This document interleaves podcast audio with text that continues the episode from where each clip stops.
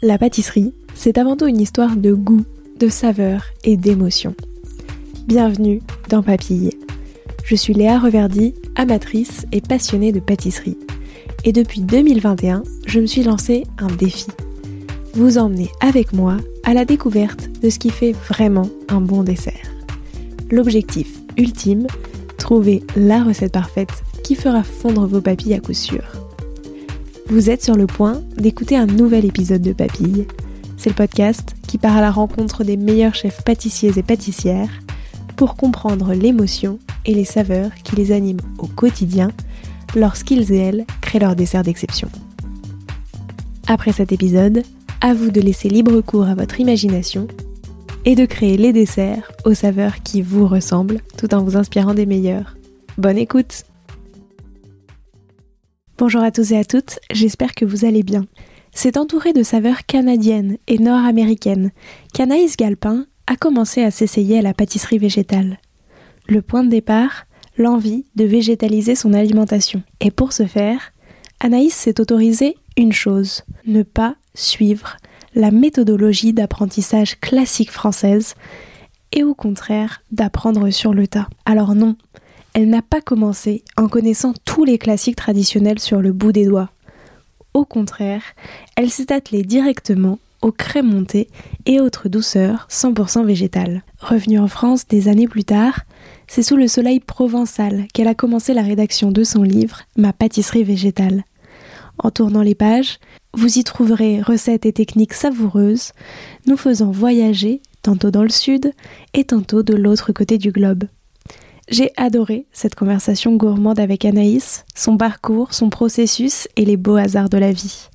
Alors je ne vous en dis pas plus pour vous laisser encore un peu de mystère. Au menu de cet épisode, comment au départ a-t-elle appris à végétaliser la pâtisserie, sa vision de la pâtisserie végétale, et enfin sa démarche aujourd'hui et ses envies pour les mois à venir? Bonne écoute Bonjour Anaïs. Bonjour. Comment vas-tu? Eh ben, écoute, ça va Léa, ça va, merci. Et toi? Bah écoute, merci beaucoup. Ça va aussi, un peu froid, mais, euh, mais ça va très bien. Ouais, ouais, même en Provence, il fait froid, tu vois. Oui, là, c'est toute la France. Euh, mais du coup, je suis super contente de pouvoir discuter avec toi. Il y a plein de sujets que j'ai envie d'aborder parce que surtout, c'est des sujets qui me passionnent beaucoup, qui m'intéressent énormément. Euh, mais pour commencer, déjà, on va faire un petit peu ton parcours au prisme des saveurs. Donc, première question, celle que je pose à tous mes invités, c'était quoi ton dessert préféré quand tu étais petite? Ah là là, c'est difficile de choisir. J'en ai un, euh, mais c'est difficile de choisir parce que je suis très très très gourmande. Euh, gourmande vraiment pour euh, plein de choses, mais alors les desserts particulièrement. Euh, et mon dessert coup de cœur, en tout cas quand mon papa m'emmenait euh, à la boulangerie ou à la pâtisserie le dimanche pour choisir un dessert, je prenais toujours toujours un millefeuille. Ok. ouais.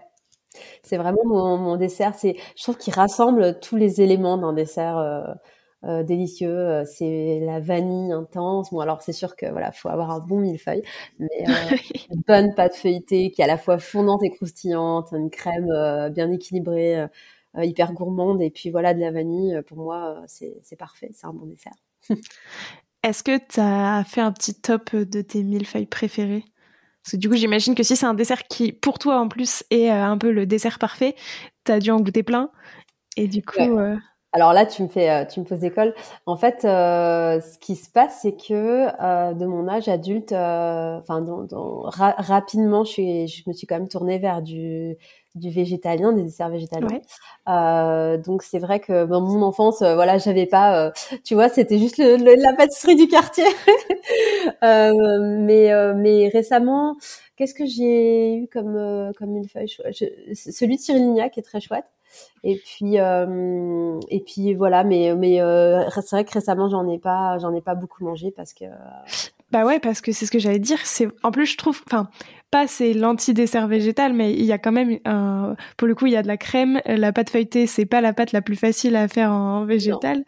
Donc euh, et est-ce que tu en as goûté des bons en végétal? Alors, euh, j'ai pas eu l'occasion de goûter vraiment beaucoup de millefeuilles euh, par euh, par d'autres personnes. En fait, voilà, j'ai développé une recette et je m'en suis contentée, mais j'ai pas eu l'occasion. Non, j'ai pas eu pas eu cette occasion de goûter un millefeuille végétal encore. Voilà. Très bien. Et alors, est-ce qu'il y a un dessert parfait pour toi pour finir un repas le dimanche midi? Du coup, c'est peut-être le millefeuille parce que tout à l'heure, tu disais euh, justement le dimanche. Ouais, euh, millefeuille. Par contre, c'est fat. Hein. euh, ça, moi, j'aime beaucoup bah, les tartes aux fruits. Alors, dépendamment évidemment de la saison, mais je trouve qu'une bonne tarte aux fruits, encore une fois, ce qui est génial, c'est que ça rassemble. en fait, ça paraît toujours être un dessert simple, la tarte. Ouais. Et en même temps, quand elle est bien faite et que euh, qu'on a vraiment toutes ces différentes textures. Euh, ça peut être hyper recherché et assez sophistiqué en fait. Et euh, voilà, j'adore, j'adore, j'adore finir avec une tarte aux fruits. ouais, c'est ça, de saison. oui, évidemment, ça va sans dire. Est-ce qu'il y a une saveur qui t'évoque ton livre, justement, ma pâtisserie végétale? Mmh euh, j'ai beaucoup. Alors, en ce moment, je suis en Provence. Euh, j'ai vécu euh, une partie de ma vie au Canada, à Montréal particulièrement, principalement, un peu ailleurs aussi en Amérique du Nord. Mais du coup, j'ai été forcément influencée par des saveurs québécoises dont je pourrais peut-être parler après, mais en l'occurrence dans mon livre, étant donné que je l'ai fait en Provence et que je m'imprègne énormément bah, comme beaucoup de créatifs euh, culinaires, euh, je m'imprègne de mon environnement. Il y a énormément d'huile d'olive et pour moi, c'était euh, c'était absolument essentiel d'utiliser l'huile d'olive. Donc, on me dira que je pense qu'il y a une sorte de trame autour de l'huile d'olive qui est assez discrète, mais qui se qui se présente à, à, plusieurs reprises en fait dans différentes recettes et que que j'adore utiliser et pas forcément que en remplacement d'un gras ou du beurre ou euh, mais vraiment aussi en presque en, en condiment parfois mhm. euh, pour venir euh, relever une crème ou des choses comme ça. Donc, donc l'huile d'olive. En plus, ouais, c'est ça. Il y a toujours un goût très agréable, enfin très chouette, comme tu dis, qui apporte vraiment quelque chose. Ouais. Et c'est complexe, hein, juste si je peux répondre dire, l'huile d'olive, c'est un, un, univers assez, en fait, très riche. Comme, en fait, on, on connaît parfois de loin certains la vie de certains ingrédients le, le type euh, enfin le tous ces, ces, profils aromatiques, euh, aussi les exigences de production. Euh, et en fait, j'ai été vraiment plongée là-dedans en étant en contact avec des gens. Ici, en fait, ce qui est très drôle, c'est que beaucoup de gens produisent leur huile d'olive parce que, enfin, produisent, qui ramassent leurs olives. En tout cas, il y a beaucoup d'oliviers et puis après, elles les amènent dans un moulin, euh, le moulin près de chez eux ou certains autres moulins. Et euh, pour dire qu'en fait, c'est que voilà, j'adore particulièrement ici le caractère typique euh, de l'huile c'est le c'est le fruité vert. Donc c'est c'est des olives qui sont très, enfin, on a une huile très ardente, très piquante. On est sur l'artichaut. Enfin, c'est ça réveille quoi. Voilà. Donc et c'est cette huile que j'ai utilisée dans le livre. encore une fois en, en fil continu de création. Mais qui effectivement n'est pas trop une saveur euh, qui va avec le Canada, quoi. Du non, pas du tout. je, pensais que tu allais partir plutôt sur euh, sirop d'érable et compagnie. Et, et alors, il y en a aussi, c'est pour ça. C'est drôle parce que c'est marrant. quand on me demande, je suis toujours influencée, comme je disais, et c'est normal, en fait, c'est une évidence par là où je suis. Et c'est vrai que. Hum, c'est vrai que en même temps, voilà. Alors, ce qui est vraiment compliqué, ce qui est en fait à la fois riche, génial et compliqué, c'est que quand on a été baigné dans différentes cultures, moi j'ai du mal à compartimentaliser. en fait, pour moi, je suis un tout de ces de ces ensembles et de ce que de ce qui m'a influencé. Et forcément, dans mon livre, il y a euh, du sirop d'érable, il y a de l'huile d'olive, il y a de la lavande, il y a aussi euh, du mélilo. Je sais pas si tu connais, mais euh, j'adore ça. J'ai découvert ça au Québec. Et, et oui, il y a plein de saveurs québécoises aussi. Donc voilà, un mélange de la Provence et du Québec. Bah, c'est génial parce que, pour le coup, tu vois, comme tu dis, c'est deux cultures qui, sont pas euh, très très proches euh, gustativement parlant, etc. mais je trouve c'est trop cool de les de les lier euh, ensemble. J'adore lier les, les, les, opposés, voilà, mélanger les opposés. Ouais, trop cool. à quel moment justement est-ce que tu as décidé d'aller vers une pâtisserie végétale, enfin tu vois, d'appliquer tout, enfin d'appliquer ton alimentation, enfin du coup de végétaliser pardon toute ton alimentation. Euh, et voilà, qu'est-ce que qu'est-ce que ça t'a appris au début? Est-ce que tu peux nous raconter un petit peu tout ça? Oui, bien sûr. Euh, ça a été vraiment un process et ça reste encore un process. Euh, ça a commencé, je sais même, c'était un nouvel an, il y a plus de dix ans où j'ai vraiment une prise de conscience. En fait, tout ça, c'est dormant, c'est-à-dire que c'est pas une prise de conscience en une seconde. En fait, c'est c'est il y a des choses qui s'installent, des sentiments, des vis-à-vis de l'alimentation, de la nourriture, comment on se sent quand on mange. Je pense que c'est important d'être à l'écoute de comment on se sent quand on, quand on consomme euh, euh, de, la, de, la, nourriture. Et c'est vrai que j'avais déjà vraiment, un, par rapport à la viande, euh, tous les produits carnés, je commençais vraiment à avoir mmh. un, voilà, un, on va dire un dégoût, en tout cas une, j'étais désintéressée euh, totalement euh, de ces produits-là. Et en fait, un nouvel an, il y a, il y a plus de 10 ans, il y a 10, 11 ans, 12 ans, euh, j'ai dit non, non, mais euh, il, y a, il y a 11 ans, j'ai dit, bah, bah, voilà, c'est l'occasion, quoi. Et j'étais avec une amie qui était végane. Euh, on a fait ça dans l'État de New York, dans la campagne, et elle mangeait un truc, un, tout un repas vegan. Et je me suis dit, attends, mais il y a un truc à faire là, c'est pas possible, je peux pas continuer. Et voilà, j'ai pris cette décision en tout cas de plus manger de viande. Ensuite, j'ai rapidement éliminé le poisson. Et puis, euh, au fil du temps, ça a été euh, en fait, c'est quand on commence à, à, retirer des choses. Enfin, c'est un processus dans le sens où au départ, on voit, on voit ce qu'on retire. On est un peu en recherche de, de combler en fait ce qu'on retire. C'est assez on va dire instinctif comme euh, comme réaction et après au fil du temps on, on en tout cas je dis on mais c'était moi mmh. chacun réagit différemment mais je me suis autorisée à, à explorer en fait la diversité euh, du monde végétal qui est absolument incroyable et c'est là où il y a eu des évidences qui sont mises en place et j'ai commencé à, à créer mes recettes à à assembler des choses. Mais au départ, honnêtement, quand j'ai arrêté la viande, je me nourrissais quasiment que de pain et de fromage et de, légumes, quoi. C'était n'importe quoi. Puis tu sais, il y a 11 ans, voilà, j'avais, un petit peu moins de recul aussi, donc euh, je, faisais un peu moins attention. Mais voilà, c'est ça l'évolution, c'était de retirer la viande, retirer le poisson, et puis après, ça a été vraiment de dire, bah attends. Euh, après la question de la crème, des œufs, ça vient au fur et à mesure dans le temps. C'est pas fait tout de suite. Bah, déjà, je rebondis parce qu'en plus, tu dis au début, je mangeais que du pain et du fromage, mais en vrai, je trouve qu'il y a quand même quelque chose aussi où, euh, dans la culture française, c'est hyper, enfin pas c'est compliqué, mais en fait on pense quand même toujours un repas euh, viande plus accompagnement. Et du coup, en fait, je trouve que au départ, bah t'es plus en mode bon bah j'enlève la viande, mais du coup il me reste que l'accompagnement. Et en fait c'est maigre euh, de juste des légumes quoi. Et donc je trouve que t'as aussi euh, avoir euh, tout le repenser en fait ce truc-là qui est pas du tout dans notre culture où il y a, enfin tu vois il y a d'autres cultures où t'as plein de choses et la viande c'est juste un petit bout, mais je trouve qu'en en France t'as vraiment ce truc-là de la viande a une grosse place dans notre alimentation. C'est vrai. Donc, euh, je, trouve que c'est normal aussi au départ de, de tâtonner un petit peu et de pas tout de suite savoir exactement comment on fait. Euh, mais du coup, alors, comment ça s'est passé quand tu as commencé à, le mettre euh, dans la pâtisserie? Donc, tu disais ça a été très progressif. je trouve que c'est compliqué encore aujourd'hui, tu vois, sur la pâtisserie d'avoir, enfin parce que encore une fois, la pâtisserie française telle qu'on la connaît dans les dans la tradition, il y a quand même énormément de crème, de beurre. Ouais d'œufs et tout. Donc toi, comment ça s'est passé euh, tout ce cheminement un petit peu? De quoi tu t'es inspiré Parce que encore une fois, aujourd'hui, c'est enfin aujourd'hui, il y a de plus en plus euh, d'exemples de gens qui font tout ça, donc aussi de recettes qui sont partagées. Mais il y a quelques années, c'était pas le cas. Donc toi, qu'est-ce que ça a été un petit peu ton ton cheminement? Je comprends. En fait, euh, je, je, je, dois juste faire un, une sorte de petit pas de côté pour euh, t'expliquer le contexte dans lequel euh, j'ai j'ai commencé mes premières pâtisseries végétales. C'est-à-dire que moi, j'en avais jamais fait. En fait, j'avais mes premières pâtisseries, c'était, enfin mes pâtisseries, c'était. En fait, voilà, moi j'étais avocate avant. je reviens en arrière deux secondes. quand j'étais au Canada, j'étais avocate. Je travaillais dans un gros cabinet. j'étais avocate en droit des affaires, en propriété intellectuelle, donc rien à voir avec le monde de la pâtisserie euh, en tout cas de prime abord. Euh, et en fait, voilà, j'ai pris euh, la décision de, de, faire une pause dans ma pratique et d'explorer d'autres choses. Et j'ai exploré le monde culinaire euh, à travers une petite formation en ligne, vraiment à l'époque en végétal, donnée par un chef américain qui s'appelait Matthew Kenny, qui s'appelle toujours Matthew Kenny d'ailleurs.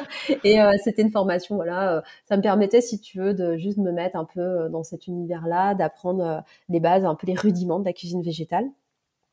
Et, euh, et voilà. Et en fait, au départ, c'était vraiment juste une exploration de moi. J'étais pas du tout de ce monde-là, comme euh, comme je viens de te le dire.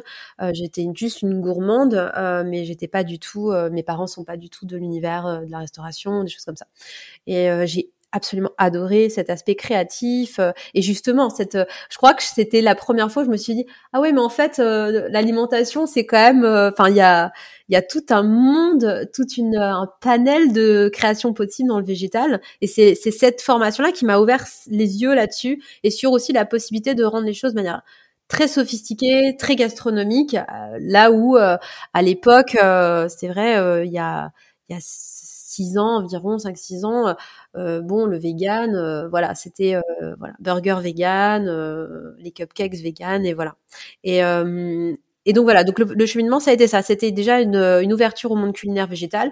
Et avec le temps, en fait, euh, j'ai compris et au vu de mon affinité avec le sucré, j'ai compris que c'était euh, c'était une bonne idée de vraiment reconcentrer mon, mon, focus que sur la pâtisserie, sur le dessert en fait, et, et là, euh, parce que je me suis dit, voilà, il n'y avait pas d'offre, comme tu dis, tu vois. Donc, je me suis dit, c'est l'occasion. Et c'est à ce moment-là, en fait, que je me suis vraiment interrogée sur tout ce que tu viens d'évoquer. C'est-à-dire que je me suis dit, OK, et ce qui est très drôle, c'est que la plupart des desserts que j'ai fait en vegan, je les avais jamais fait euh, en non vegan. je pense qu'il y a plusieurs euh, pâtissiers traditionnels qui seraient un peu choqués de m'entendre, mais mais voilà, c'était ma démarche, c'était comme ça, c'était particulier, et je me suis autorisée euh, et pour une, euh, une personne qui était passée à travers des études et tout ça, dans ce côté vraiment, on apprend les choses au fur et à mesure, la base d'abord, ensuite on, on se spécialise, etc.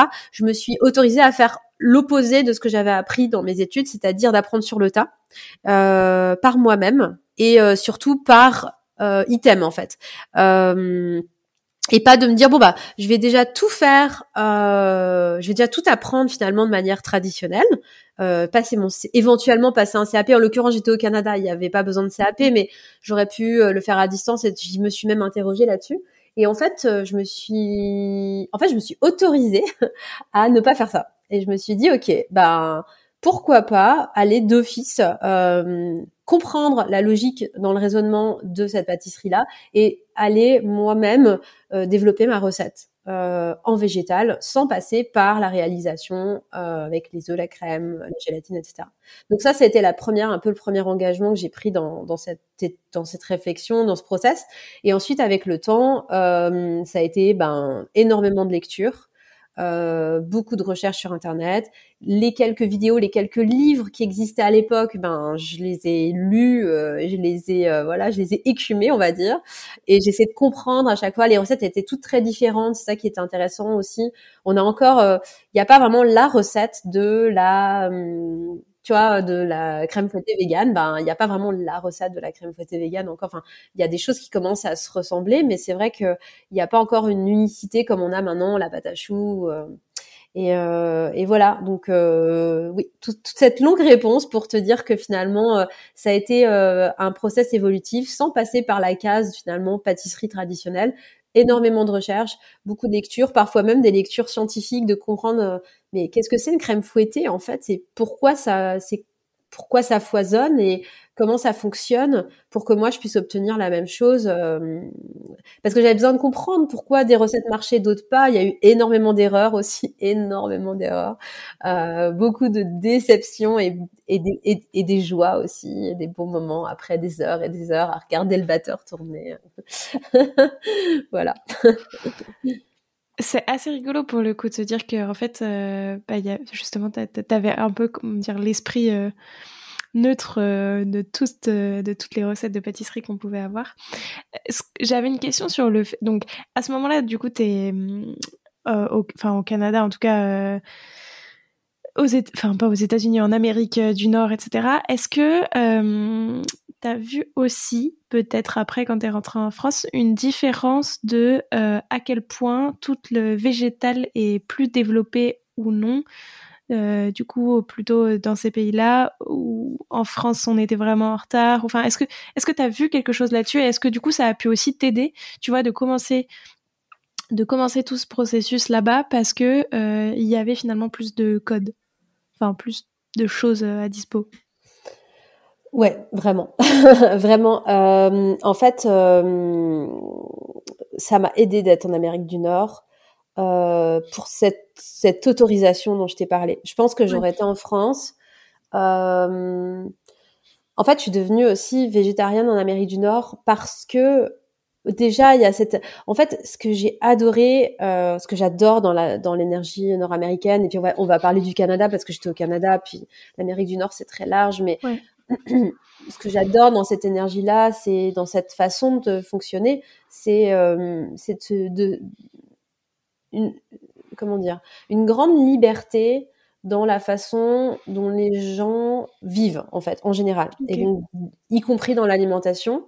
Et aussi beaucoup au Canada de d'ouverture d'esprit de et de euh, comment on dit de euh, je cherche le terme. Euh, ouais, une, grande ouverture d'esprit sans jugement de du fonctionnement de chacun. Et ça c'est vraiment quelque chose qui m'a beaucoup frappé. Euh, ça se manifeste notamment par une très grande diversité, euh, euh, par un, des communautés qui vivent vraiment euh, euh, les unes à côté des autres et qui fonctionnent dans la société très bien, euh, en toute indulgence et en tout respect. Et, et, et, du coup, ça m'a énormément énormément impacté parce que j'ai adoré ça. Je me suis dit, waouh, mais j'adore, c'est trop bien.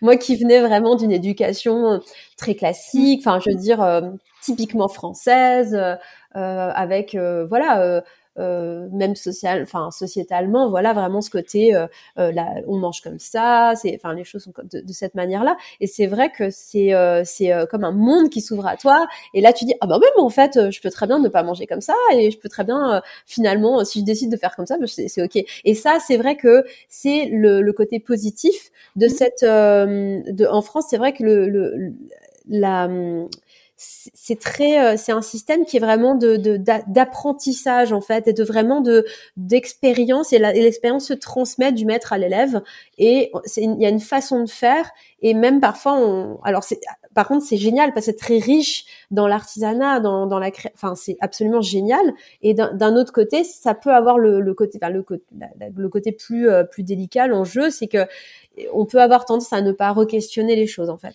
Et voilà, donc oui, ça m'a énormément aidé d'être là-bas pour me libérer. Euh, j'avais absolument aucun aucun carcan, aucune idée prédéfinie, etc. Euh, et en même temps, j'ai adoré aussi explorer. Euh, c'est très positif en fait. Les deux sont vraiment intéressants. J'ai adoré avec ce bagage-là revenir en France. Ça fait ça fait deux trois ans que je suis revenue, deux ans et demi que je suis revenue en France. Et et, et là, c'est génial parce que euh, j'avais ce recul, j'avais établi ces trucs en moi, j'étais ok. Et en fait, en venant ici, j'étais plus forte de ce parcours-là.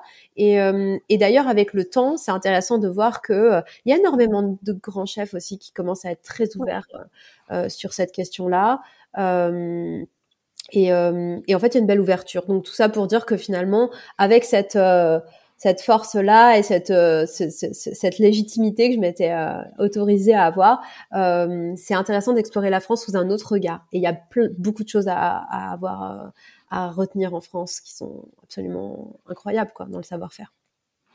C'est super intéressant, j'adore. Eh, sur plutôt d'un point de vue inspiration, saveur et tout, quelles sont les saveurs qui t'ont vraiment marqué au Canada que du coup tu gardes encore Tu vois, peut-être tu as aussi pas un plaisir coupable, mais tu sais, un petit truc qui te manque, euh, enfin, que, que pour le coup, il n'y a pas parce que ici et que tu aimerais bien euh, retrouver, remanger. Ben honnêtement, le alors le sirop, c'est un peu une question, une réponse facile, mais c'est vrai, c'est réellement vrai. Quand je suis arrivée au Canada, le sirop d'érable, je ne comprenais pas. Vraiment, j'étais là, je ne, non, je ne comprends pas. je vois pas là. Et en fait, j'ai appris à comprendre et je trouve ça vraiment chouette. C'est très riche, ça a une palette aromatique hyper intéressante euh, et euh, j'adore, j'adore. Il, il, il existe sous plein de formes au Canada. Il y a du beurre d'érable, il y a du, donc il y a du sirop d'érable évidemment du beurre d'érable, il y a du sucre d'érable, euh, il y a de l'eau d'érable aussi. Enfin, c'est hyper riche. En fait, il le transforme sous tout, de plein de manières. En fait, le sirop d'érable, juste, euh, c'est un, une réduction de l'eau d'érable en fait qui est extraite euh, donc des érables et, et du coup c'est très intéressant aussi d'utiliser l'eau d'érable parce que il y a ce petit goût il y a énormément de d'électrolytes dedans, il y a énormément de, de, minéraux. Enfin bref, tout ça pour dire que c'est une, c'est un ingrédient qui me manque beaucoup dans l'offre et la diversité qu'on peut avoir là-bas.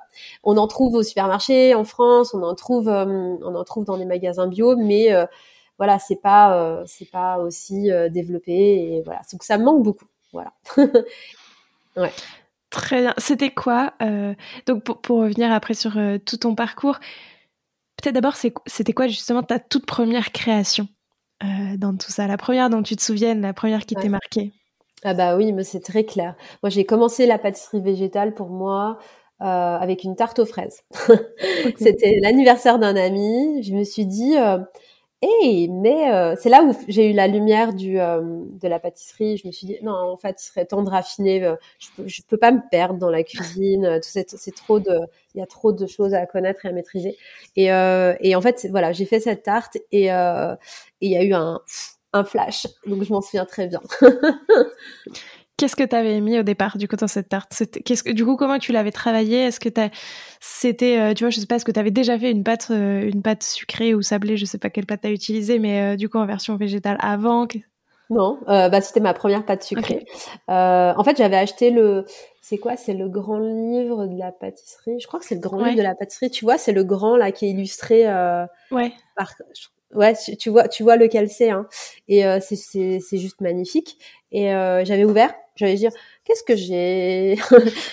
Eh ben voilà, je vais faire une tarte aux fraises. Bon bah maintenant il n'y a plus qu'à la faire vegan.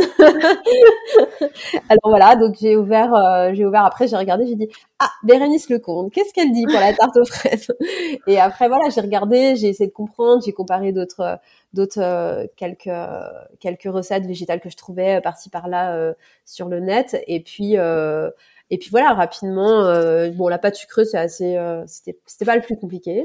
Puis après, c'est les crèmes en fait. Hein, euh, parce que je voulais pas forcément faire une. Je suis pas une grande fan de crème pâtissière. Mm. Je suis pas une grande fan de crème cuite. En fait, toutes les crèmes qui sont cuites et qui après sont en forme un peu de flan et après qu'on retravaille, tout ça, c'est moi c'est pas moi la tarte moi le, le, le flan là c'est pas mon truc quoi. C'est je suis d'accord mais c'est en fait il y a il y a il y a clairement des gens qui sont fans de flan. Euh, moi c'est c'est vraiment le dernier truc que je prendrais dans une pâtisserie.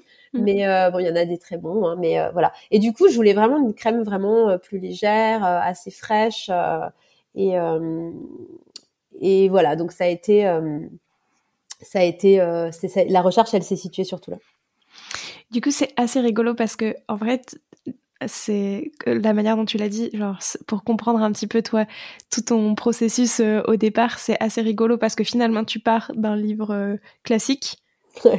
Et après, tu te dis, bon, bah, alors ça, maintenant, je le fais en version végétale. Mais c'est rigolo de partir, enfin, tu vois, de se dire, bah, à la fois, toi, du coup, t'es pas passé par la case, je fais d'abord les recettes euh, tradies françaises telles qu'on les connaît et ensuite je les adapte. Mais du coup, t'avais quand même les livres de, qui t'explique toutes les bases de la pâtisserie française que direct tu t'as adapté. C'est assez marrant, je trouve. Ouais, parce que je voulais un esprit, je voulais vraiment garder un esprit critique aussi. C'est hyper important et ça dans mon process, je voulais que ce soit suffisamment rigoureux pour me dire, je vais pas suivre une recette comme, enfin, juste remettre en question, questionner et euh, et je voulais avoir cette approche un peu euh, à la fois empirique et vraiment de, questionnement et de jamais prendre pour acquis une recette euh, euh, que je trouve parce que justement mon, mon ma démarche c'était de faire mes propres recettes. Alors évidemment on s'inspire, je me suis inspirée de plein de recettes existantes euh, en, pâtisserie végane, mais toujours avec énormément de d'esprit critique et de de me dire on est en pleine construction de cette pâtisserie là et, euh, et je vais m'autoriser, encore une fois, cet autorisateur, je vais à, me dire voilà cette recette est là, elle, est, elle peut être très intéressante et elle, est, elle, est, elle a le mérite d'être là pour m'aider à commencer. Et après voilà toujours de, de se référer finalement à ces recettes plus classiques qui ont été éprouvées euh, depuis euh, longtemps et, euh, et jouer sur ces deux tableaux avec moi ma touche qui va être mon recul, mon questionnement, ma réflexion et puis une bonne dose parfois d'intuition parce que parce que parce que ça arrive aussi des fois que on sort de la tête et ce soit un, bon feeling. Mm. Euh, à quel moment ensuite dans tout ça tu décides de toi écrire un livre? Wow, plus tard, bien plus tard. Euh, il est sorti il y a pas longtemps le livre en fait. Il est sorti euh, ben, en 2020, en mai 2022. Euh, entre les deux, il y a eu plein de choses, mais en résumé, donc j'étais au Canada, j'ai raffiné finalement ce, j'ai raffiné cette démarche-là. j'ai continué à être avocate dans un autre cabinet, un petit cabinet.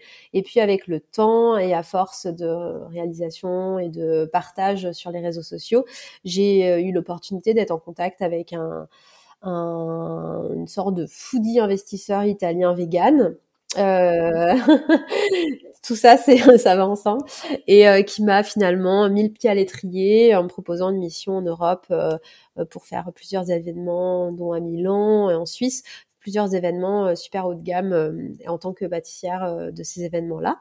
Et, et, ça a été le point de départ. Il se trouve que de fil en aiguille, j'ai été mise en contact avec euh, avec ce fameux Mathieu Kenny qui, tu sais, celui que j'ai mmh. suivi les cours là, dont j'ai suivi les cours. Et ben en fait, c'est lui qui m'a fait bosser par la suite et qui m'a donné la mission par la suite de végétaliser toute l'offre de la maison la durée aux États-Unis. Et donc ça, c'était ma première mission. Et puis après, de fil en aiguille, d'autres missions. Puis le Covid est arrivé, m'a poussé à revenir euh, en France. Euh, je suis revenue en France. Et puis euh, il y a eu plusieurs, pas mal, plusieurs pardon. opportunités de travail, des, des, des, des rencontres, des collaborations. Et ensuite, j'ai été mise en contact par un ami, euh, un ami d'amis, euh, avec la, maison d'édition de La Martinière. Et en fait, moi, j'avais pas du tout prévu de faire un livre de pâtisserie. pour moi, j'étais clairement, euh, j'en étais pas rendue là. Je, je, voulais vraiment explorer d'autres aspects du travail et voilà et, et là on m'a dit ben il y a un vrai intérêt pour la pâtisserie végétale c'est le moment euh, les personnes, euh, les éditrices sont super intéressées et je pense que ça peut être toi, c'est le moment, voilà. Je les ai rencontrés, ça s'est fait très assez rapidement et simplement et voilà. Donc j'ai pas vraiment décidé, enfin j'ai décidé oui, euh, mais j'ai pas cherché à, à, créer un livre de pâtisserie végétale quoi. C'est fou comme je trouve la vie est parfois faite heureux hasards quand tu disais que du coup c'est Mathieu Kenny qui t'a ensuite Non, mais c'est vraiment, euh, ça a été beaucoup ça mon parcours honnêtement. Euh, pareil, par euh, un heureux hasard, j'ai rencontré Alain Ducasse et je lui ai fait goûter à mes pâtisseries au Meurice. Enfin, je veux dire, j'ai passé un jour et demi au Meurice à préparer des pâtisseries côté des équipes de Cédric Grolet. Je les ai fait goûter à Alain Ducasse. Enfin, je veux dire, c'était, enfin, voilà. Et ça, c'est des, c'est, je n'ai, enfin comment dire, c'est, ça, ça s'est présenté à moi euh, mm. et c'est, c'est cette énergie-là qui est absolument euh, géniale quand on sent qu'on est au bon endroit au bon moment et que les choses s'alignent. Quoi. Tu écris Ma pâtisserie est végétale dans son sens premier, faite de plantes. Ainsi, le végétal est non seulement un corpus d'ingrédients magiques, goûteux et puissants, mais aussi un procédé. Mm-hmm. Est-ce que tu peux nous en dire plus? Parce que je trouve que cette phrase est génial. Et j'aimerais bien que tu l'explicites un petit peu plus sur ce que ça veut dire pour toi, du coup, euh, ce qu'est ta pâtisserie euh, végétale. Ouais, je comprends. En fait, euh, la vision du végétal, elle est, elle est tellement multiple. je trouve que végétal en France, plant-based en mmh. Amérique du Nord, déjà, c'est on est on est déjà plus dans la même définition. C'est impressionnant. Et, forcément, encore une fois, avec cette espèce de, euh, enfin, ce recul juste lié au fait que j'ai passé beaucoup de temps en Amérique du Nord, euh, je suis arrivée avec cet œil. En fait, j'étais un peu comme quand je suis revenue en France, c'est c'est comme si euh, j'avais passé huit ans à Montréal. En fait, bon, j'étais, j'avais fait des allers-retours évidemment, mais euh, c'est, j'avais l'impression de de ré, réimmigrer en fait dans mon propre pays. euh, tous ceux qui ont eu le, un parcours similaire me comprendront, je pense. Et euh, j'ai dû me rééduquer à certaines façons de communiquer. Euh, il a fallu que j'arrête de tutoyer tout le monde.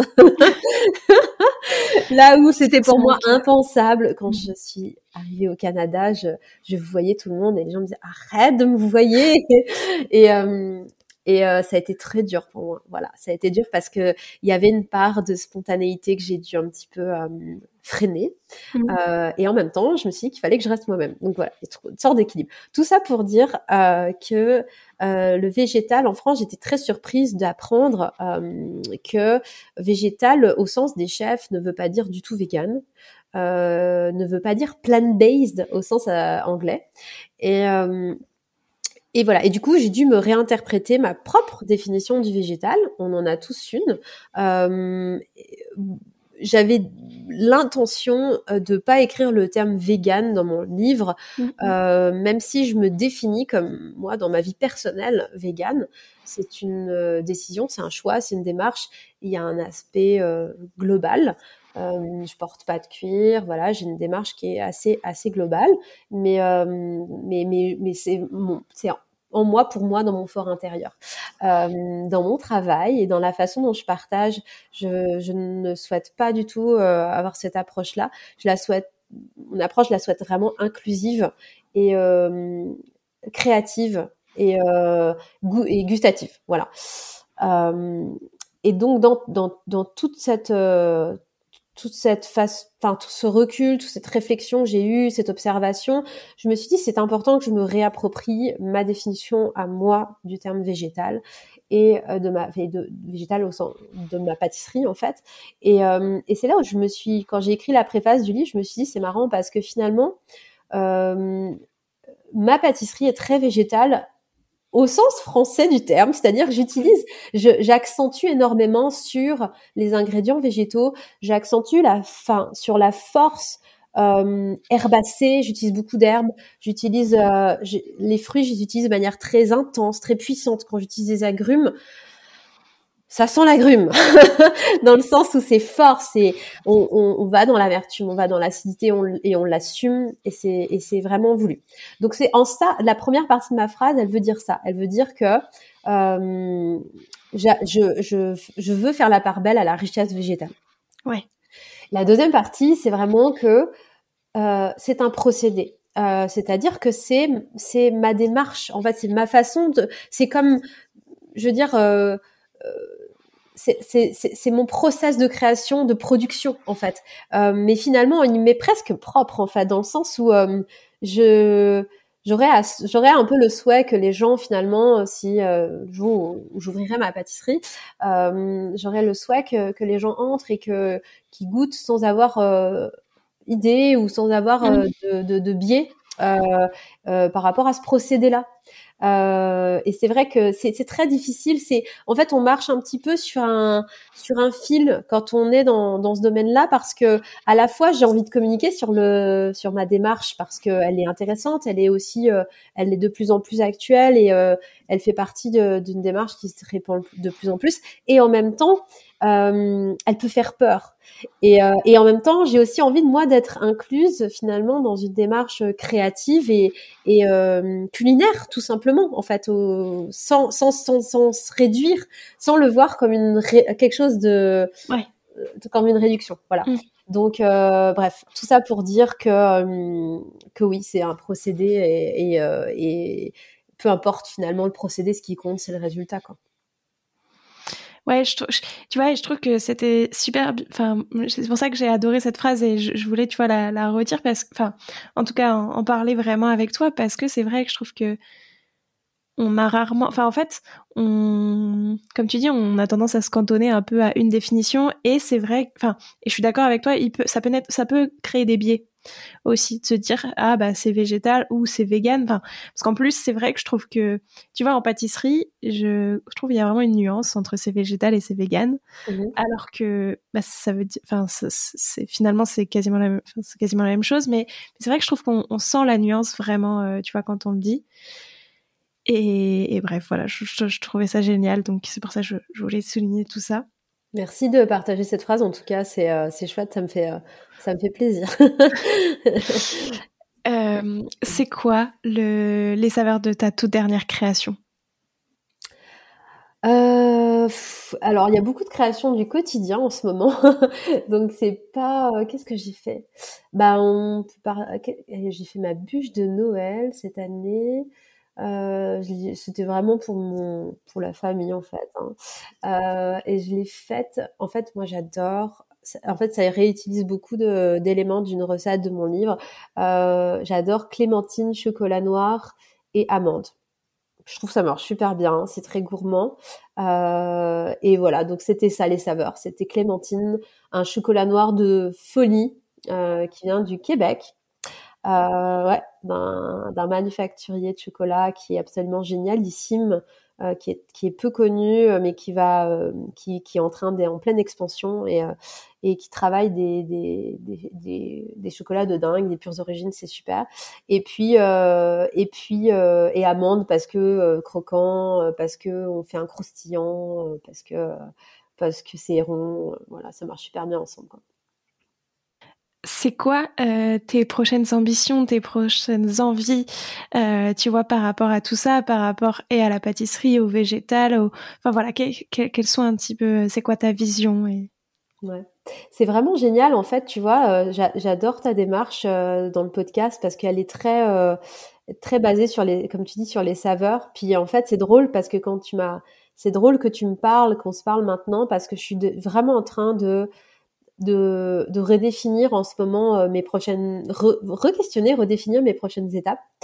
Et euh, j'ai beaucoup d'idées à ce sujet-là et, euh, et j'ai vraiment envie d'axer encore plus sur le partage, mais pas tant de recettes à proprement parler, mais de démarches créatives et de démarches euh, euh, sensorielles en fait quoi et euh, tourner vraiment autour justement de, des saveurs. Donc c'est vraiment drôle en fait que tu aies cette, euh, cette orientation là. Et euh, donc voilà, ce serait en fait, euh, ça va être ça je pense. Ça va être axé sur peut-être le partage, l'éducation. J'ai fait un masterclass en ligne qui est très axé hivernal autour des noix et du chocolat. Mais là j'ai vraiment envie de... Je pense les prochaines étapes, ça va être vraiment de, le partage autour de cette démarche-là, en fait plus créative encore plus. C'est génial, j'adore. Ben, du coup, oui, que... tu sais, moi, moi j'adore. Enfin, je trouve que je trouve c'est c'est super et tu vois, je trouve qu'en plus, on n'est finalement pas assez éduqué à toutes les saveurs. Enfin, en tout cas, euh, je trouve en, sens global, tu vois, je trouve qu'il y a, ça, on mérite tous à en savoir plus, à vraiment euh, avoir aussi, tu vois, cette démarche presque analytique quand on va goûter quelque chose, etc. Et je, je trouve ça super, euh, du coup, comme, euh, comme volonté. Et c'est vrai qu'en plus, je trouve ça va bien avec le, souvent avec le végétal parce que comme tu le dis, je trouve à chaque fois en tout cas que j'ai discuté avec, euh, tu vois, des pâtissiers euh, ou des pâtissières qui sont vraiment dans cette démarche végétale, il y a encore plus le faire ressortir le goût. Même si globalement, euh, c'est, enfin, sur la majorité des pâtissiers, des pâtissières que, tu vois, que j'ai pu rencontrer, il y a vraiment le goût qui est présent, mais je trouve qu'il y, y, a, tu vois, toujours cette phrase commune qui est, du coup, on sent encore plus le goût parce que tu as moins euh, tout le reste. C'est vrai, et c'est vrai, euh, je rebondis là-dessus, et souvent on m'a dit, euh, on me dit, mais le beurre et tout ça, et c'est vrai que sans vouloir décrire un ingrédient et tout ça, c'est pas, c'est pas l'idée, mais c'est vrai que souvent j'ai dit, regardez, goûtez une tarte au citron classique, goûtez une tarte au citron végétale. L'avantage, c'est que vous allez goûter le citron dans la tarte au citron végétale et dans la tarte au citron classique le citron, il vient presque en deuxième après le beurre, en fait, quoi. Et ça, c'est un peu gênant, je trouve. Et euh, c'est le cas pour beaucoup de pour beaucoup de, pâtisseries avec de la crème. Ou, et, et c'est un peu euh, en fait, encore une fois, des versions très traditionnelles. Hein. Il y a énormément de chefs qui évoluent, qui font beaucoup euh, changer les choses, euh, même en non végétal évidemment. Mais c'est vrai que euh, tu as raison, ça laisse vraiment de la place. Et la deuxième chose que je te dirais, c'est que oui, il y a cette version, il y a cet aspect très analytique, et j'ai cette partie là aussi très analytique. Et en même temps, je te dirais que j'ai aussi envie de d'accès aussi sur quelque chose. Je te parlais d'intuition tout à l'heure, de quelque chose de plus. Euh, à la fois, la partie analytique est géniale et hyper importante et intéressante, et, euh, et en même temps aussi vraiment euh, guider les gens pour qu'ils soient peut-être plus encore à l'écoute de de ce que eux ils ressentent, de ce qu'ils veulent partager, de ce qui leur ressemble aussi. Tu vois, on a tous un peu des choses qui nous ressemblent, on a des des, des façons de travailler, des, des choses qu'on aime. Donc donc voilà, c'est c'est les deux les deux axes que j'ai envie de, de travailler. Ouais, je suis. Oui, effectivement, je pense que analytique, ça, ça allait pas parce que effectivement, je trouve qu'il y a cette partie-là, mais plus, euh, comme tu dis, tu vois, être à l'écoute de, en fait, quand je vais goûter ça, qu'est-ce que je vais ressentir pour, est-ce que je vais ressentir toutes les saveurs qu'on m'a annoncées, tu vois, est-ce que j'arrive à déceler cette petite épice? Mais tu vois, c'était là où je voulais dire, analyse plus dans le sens où se poser vraiment et réfléchir, mais qui est finalement pas une analyse, mais qui est plutôt euh, de l'ordre des émotions, de, du ressenti. Ah non, mais les deux, enfin, attends, ça t'avais, oui, tout à fait raison, parce que c'est vrai que, en même temps, enfin, on voit que je suis, c'est important pour moi, c'est vrai, ça fait partie de ma démarche, et c'est vrai que c'est drôle, souvent, les gens me disent, mais est-ce que tu penses que tu es plus euh, euh, dans la réflexion ou tu es plus, euh, une, tu vois, du genre à savant fou, à créer des trucs comme ça? Ben, un peu des deux, en fait, et des fois, les deux, les deux parties de moi sont comme euh, en train d'essayer de jongler. des fois, t'en as un qui dit bon maintenant, euh, faut arrêter de réfléchir, il est temps de faire des trucs. et l'autre, et l'autre dit ah ouais, euh, vas-y, il y a des trucs dans le jardin, on va prendre n'importe quoi et c'est c'est vraiment trouver l'équilibre, c'est assez drôle quoi, c'est assez drôle. Mais non, c'est les deux sont hyper importants, importants quoi. Ça représente quoi pour toi la pâtisserie? Oh là là, c'est une super question ça. Euh, le partage. Mm. Et c'est ce que tu, ça, ça rejoint absolument ce que tu disais du coup sur tes envies pour la suite. Ouais, c'est vrai. Mm. C'est vraiment ça, le partage. Quel conseil est-ce que tu donnerais à la Anaïs qui se lance dans tout ça? Parce qu'en plus, je trouve que bah, du coup, tu as un parcours hyper atypique aussi, tu vois, qui est à la fois de bah, commencer pour soi et commencer euh, bah, en testant, mais sans but précis derrière, enfin tu vois, sans, sans, objectif de un jour justement écrire un livre sur la pâtisserie végétale, mais vraiment euh, en testant. Donc quel conseil est-ce que tu donnerais euh, à toi-même d'il y a dix ans? Fais-toi encore plus confiance. Fais-toi plus confiance encore, vas-y n'hésite pas quoi. C'est tout est permis en fait. Tout est permis. Ouais, vraiment ça, encore plus. Ouais. Euh, j'étais euh, c'est marrant, c'est avec le temps quand on quand on prend de l'âge, on, on gagne un petit peu. Enfin, je suis pas, mais avec les années, on, gagne en expérience. Et, euh, et en même temps, c'est vrai que je, j'étais, oui, j'étais déjà assez, je m'autorisais, mais je pense encore plus, quoi. Vraiment, tout est permis, pas de limite. Ouais, je me donnerais ce conseil.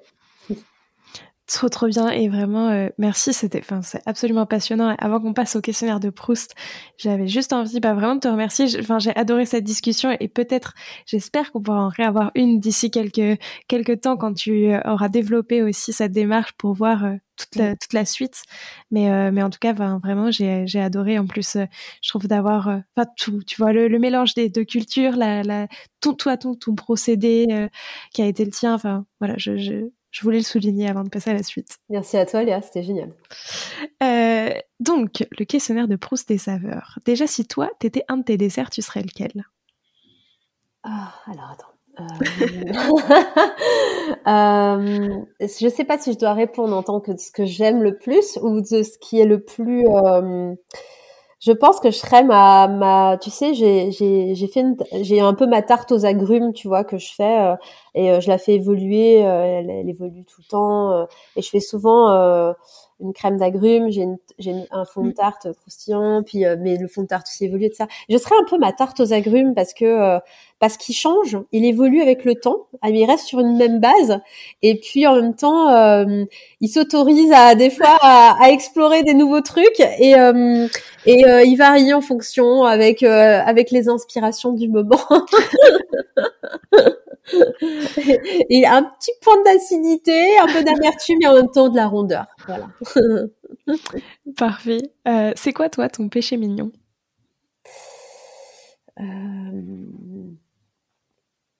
Mon péché mignon.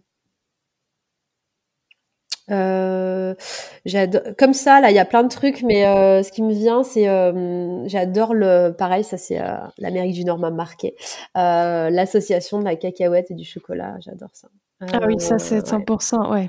Ça c'est de la folie quoi.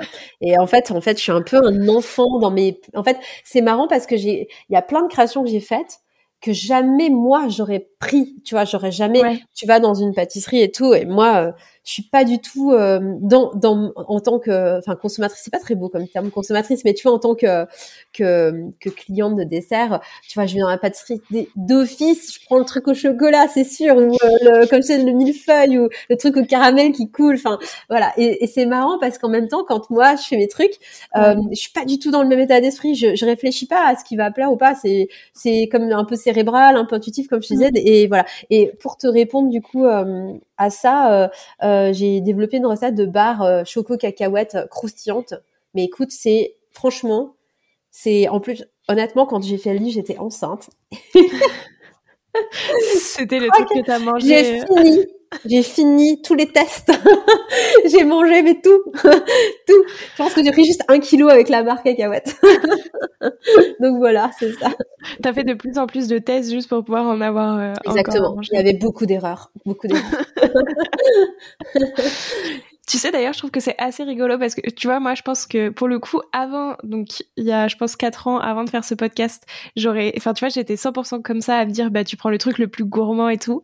Mais en fait, plus enfin tu vois, le plus j'ai discuté avec des pâtissiers et tout, et déjà je pense que c'est pareil quand moi j'ai envie de faire un dessert, je j'aime pas du tout faire au chocolat. Enfin, Je pense j'aime beaucoup moins faire au chocolat. Je trouve ça plus, je trouve que tu peux plus t'amuser avec des fruits et tout.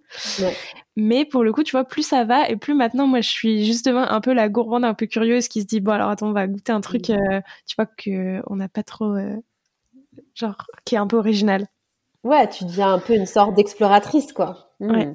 Mais je suis d'accord, sinon, quand t'es gourmand de base, euh, tu prends le truc euh, bien coulant, bien chocolat. Bien... oui, à fond, quoi. Et en même temps, tu sais, quand tu veux séduire les gens, là, c'est sûr que tu leur fais ça. Quand tu me dis, mais la pâtisserie végétale, c'est un peu bien. T'inquiète.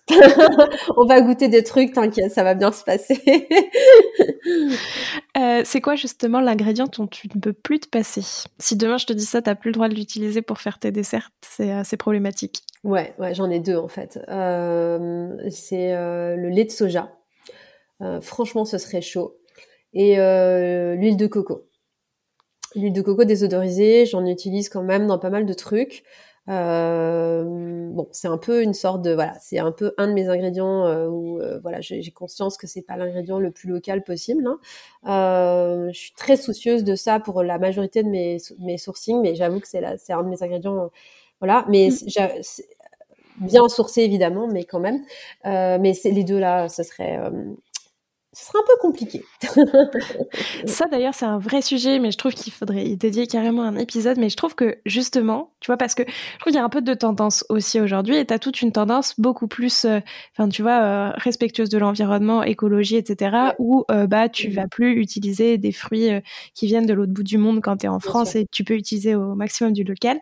C'est vrai que je trouve que dans la pâtisserie végétale, il y a aussi pas mal d'ingrédients.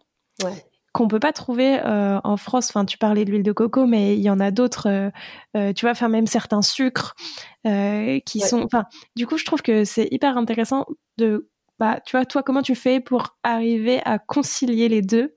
Parce que je trouve qu'en plus, tu vois, il y a un truc qui est presque qui va à l'encontre de tout ça, c'est que finalement, quand tu as une alimentation végétale, tu as quand même aussi un peu une conscience écologique. Donc, comment est-ce qu'on jongle avec tout ça? Ouais, je comprends. Bah, on accepte en fait. On accepte que ce soit imparfait. Euh, on sélectionne de manière la plus rigoureuse possible euh, les ingrédients qui viennent de loin. Euh, la plus, mes ingrédients sont toujours euh, ben, les ingrédients déjà le lait de soja le, et l'huile de coco alors le lait de soja en l'occurrence c'est local. Euh, c'est vraiment alors juste je clarifie alors le soja il y a, y a, des débats de ça. Moi je suis je suis à l'aise avec le soja il y a pas de souci. C'est un soja qui est français qui est sans OGM qui est biologique et dans mon lait de soja il y a juste du soja et de l'eau. Euh, donc ça je suis il y a pas de souci.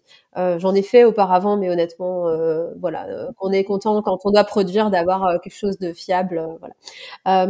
En termes de d'huile de coco pareil je fais un sourcing hyper rigoureux.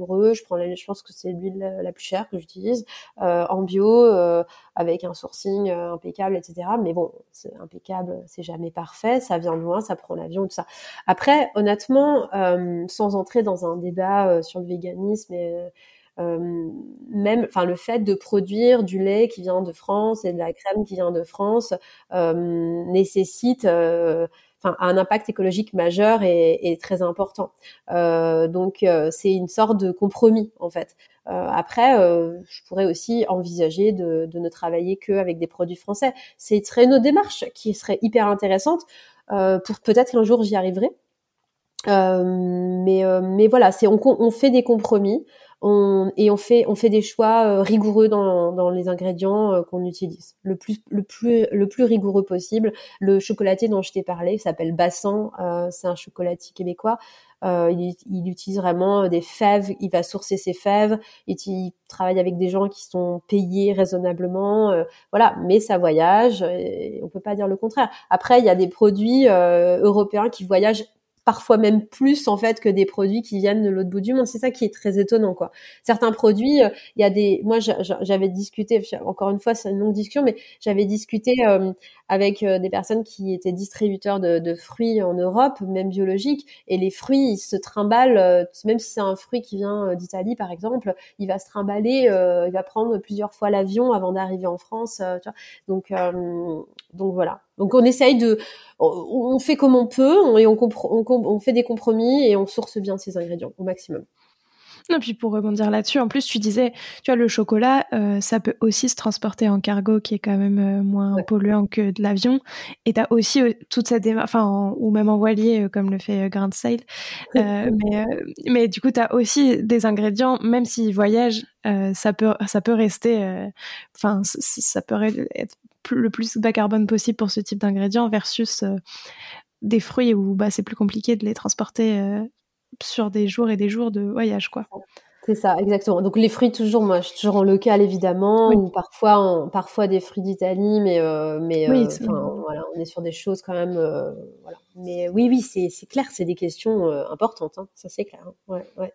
Mmh, et c'est ça où je trouve que tu vois c'est hyper euh, fascinant et je, trouve qu'il y a un double tu vois un double questionnement de à la fois enfin je trouve sur la pâtisserie c'est un sujet passionnant tu vois où effectivement comme tu le disais tout ce qui va être euh, de toute façon tous les produits laitiers en vrai c'est très émissif. Euh, mais c'est vrai que du coup tu as certains trucs aussi où le bah, le contrepoids et pas forcément euh, beaucoup. Enfin, ça dépend quoi, hein, évidemment. mais entre du lait de soja et du, et du lait de vache, euh, il y a évidemment euh, pas de sujet. Mais tu vois, tu as, vraiment tous ces trucs-là et je trouve que c'est passionnant. Et ça, ça c'est un sujet que je trouve génial. Et pour l'instant, on est encore aux prémices de tout ça. Tu sais, c'est pas encore hyper étudié non plus. Et donc, c'est compliqué de 100% avoir un avis tranché, quoi. Non, non, clairement. Après, il y a de plus en plus quand même de choses qui sortent et qui sont intéressantes à, à observer sur justement euh, ne serait-ce que c'est vrai que les gens sont un peu biaisés en disant bah ouais mais c'est mon le gars il fait le lait euh, à côté de chez moi c'est local. Ouais mais tes va les vaches elles sont nourries comment et la nourriture elle vient d'où et, euh, et finalement comment comment c'est géré? Est-ce que ça le enfin enfin bref tu tu tout c'est c'est un, un, vaste sujet. Je suis pas du tout une experte en la matière mais je suis, suis sensible bien sûr c'est hyper important quoi. Mm.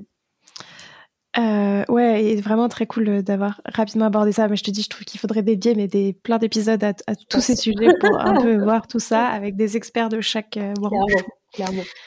Euh, c'est quoi la dernière saveur, toi, que tu as découverte et aimée? Le sudashi.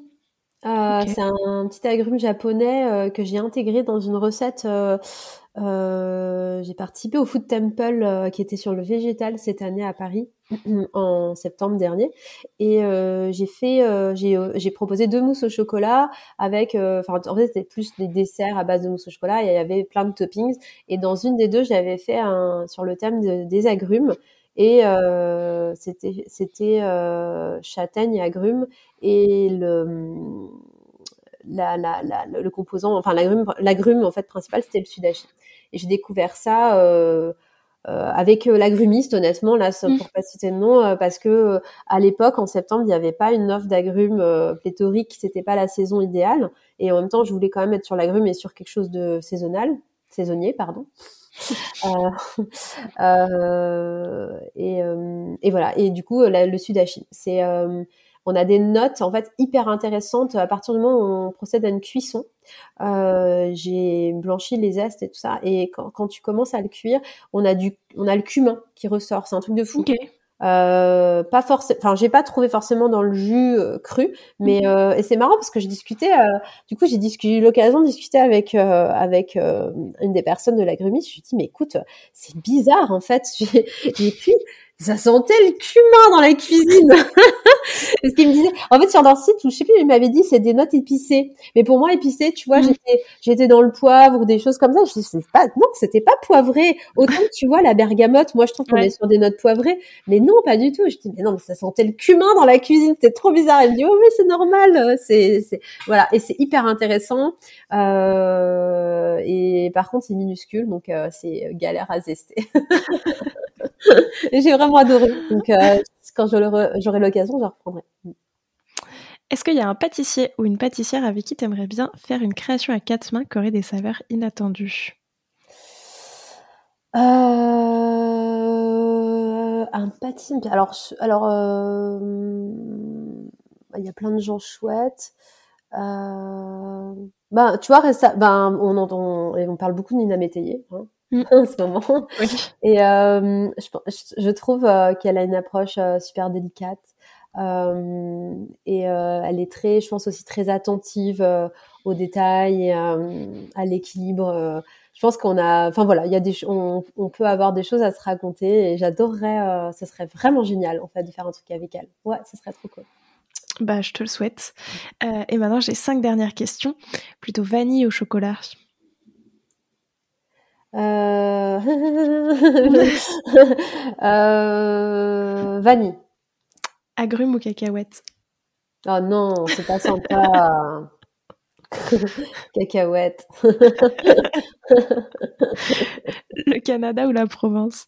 Oh non, non, tu peux pas me faire ça, Léa, c'est pas sympa. T'as le droit d'avoir un joker. Joker, là. Sinon, je vais, tu, tu imagines, j'ai tout le monde qui va venir à ma porte râler si je dis le Canada, là. C'est pas possible. Euh, herbe ou épice Herbe ou épice euh, Herbe. Laquelle en particulier? Le mélilo enfin c'est des herbes et fleurs, mais euh, le mélilo. Et alors idéalement celui qui vient du Québec parce qu'il est juste absolument dingo. Ah ouais, euh, parce qu'il y a une différence? Bah écoute, c'est censé être la même plante, mais clairement moi je suis désolée, mais je, suis dans deux mondes. Euh, j'ai pris du j'ai pris du mélilo euh, justement. J'avais fait un dessert noix de pécan. Alors en fait le deuxième dessert à Paris au Food Temple c'était noix de pécan mélilo, donc c'était mousse au chocolat. Euh, du Pérou et il y avait euh, un praliné de pécan, il y avait pécan mélilo, un praliné pécan mélilo. Euh, et d'ailleurs le mélilo c'est très drôle quand on quand on le torréfie. En fait, on est on est sur des notes épicées. On parlait mmh. d'épices. Voilà. une plante qui devient épice. Tout ça pour dire quoi? Pour dire que en fait, j'aurais trop adoré avoir du mélilo du Québec, mais c'était trop compliqué et pour le coup euh, pas très écologique. Euh, j'avais une copine qui venait, donc j'avais failli euh, utiliser sa valise, mais ça n'a pas fonctionné. Euh, et du coup, j'ai pris mon mélilo en France. Et alors déjà, c'est plutôt du mélilo jaune en France, alors qu'il est plutôt blanc au Québec. normalement, c'est pas censé avoir d'impact, mais honnêtement, euh, les deux truc, t'es dans deux mondes. Euh, alors en l'occurrence, celui que je prenais au Québec, c'était vraiment du mélilo sauvage cueilli par euh, des, euh, des, cueilleurs sauvages, s'appelle et là voilà, j'ai oublié le qui s'appelle Gourmet Sauvage, c'est ça. Et ils font aussi leur essence de mélilo. Ils sont absolument géniaux. C'est une fille qui a repris l'activité de son père. C'est absolument génial. C'est dans la forêt fin fond du Québec et, euh, et c'est dingue au niveau aromatique. Donc le mélilo qui vient du Québec. À moins que j'en trouve en France qui soit aussi aromatique. Après, en plus, doit y avoir, euh, même si c'est la même plante, ça doit venir du climat. Je pense que ça, ouais, du climat, puis la qualité peut-être des plants, en fait, tu vois, qui ouais. l'auraient accessible, je sais pas. Puis peut-être aussi la façon de le, de le sécher. Euh, il y a énormément de, il y a beaucoup de, de enfin de, de, de facteurs, de facteurs, ouais. Euh, et enfin, du coup, ma dernière question, ton dessert pétale d'agrumes ou le vegan chocolat au lait cacahuète? Euh, Pétale d'agrumes. Et pourtant, j'ai répondu cacahuète tout à l'heure.